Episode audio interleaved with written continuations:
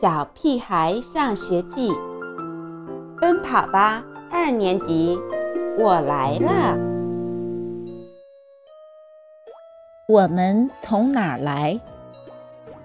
奶奶说：“我是从垃圾箱里捡来的。”刘坚强的外婆说：“他是被一只鸟儿衔来的。”金刚的爸爸说：“这个问题太复杂。”等他长大了就知道了。王天天的妈妈说：“什么？去问你爸爸。”爸爸又说：“什么？去问你妈妈。”胡小图的妈妈突然头疼起来。“哎呦，我有点不舒服，等我好些再回答你吧。”关于这个问题。我们得到了许多答案，难道这个是让人头痛的问题吗？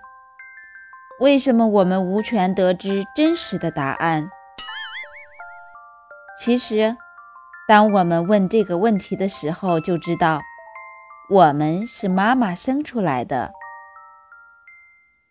为什么我会钻进妈妈肚子里？胡小图歪着脑袋想了半天，也没想明白。他给自己的解释是：“可能是那时候我太小，记不清了。”笨蛋，不是你钻进妈妈肚子里的，是妈妈把你吞进去的。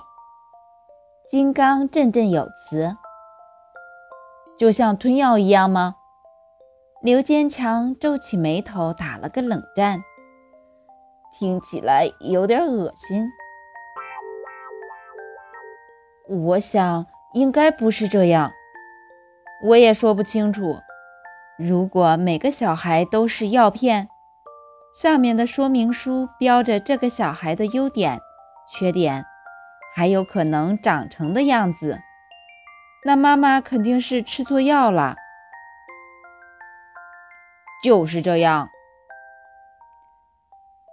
金刚双手叉腰，一副谁不相信就跟谁打一架的架势。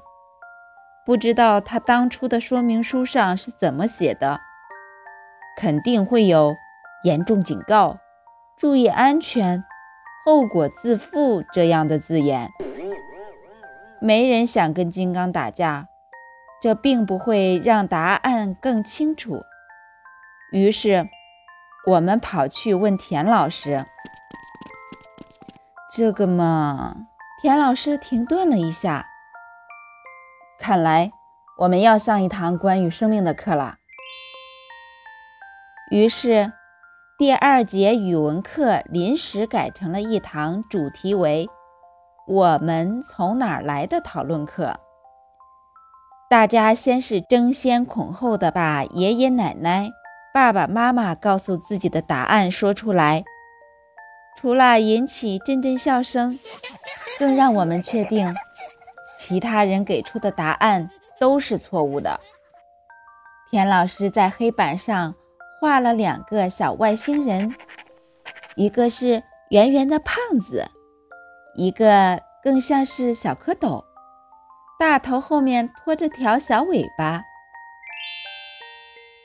这个圆圆的东西，它叫卵子，生活在妈妈的身体里，一个叫子宫的地方。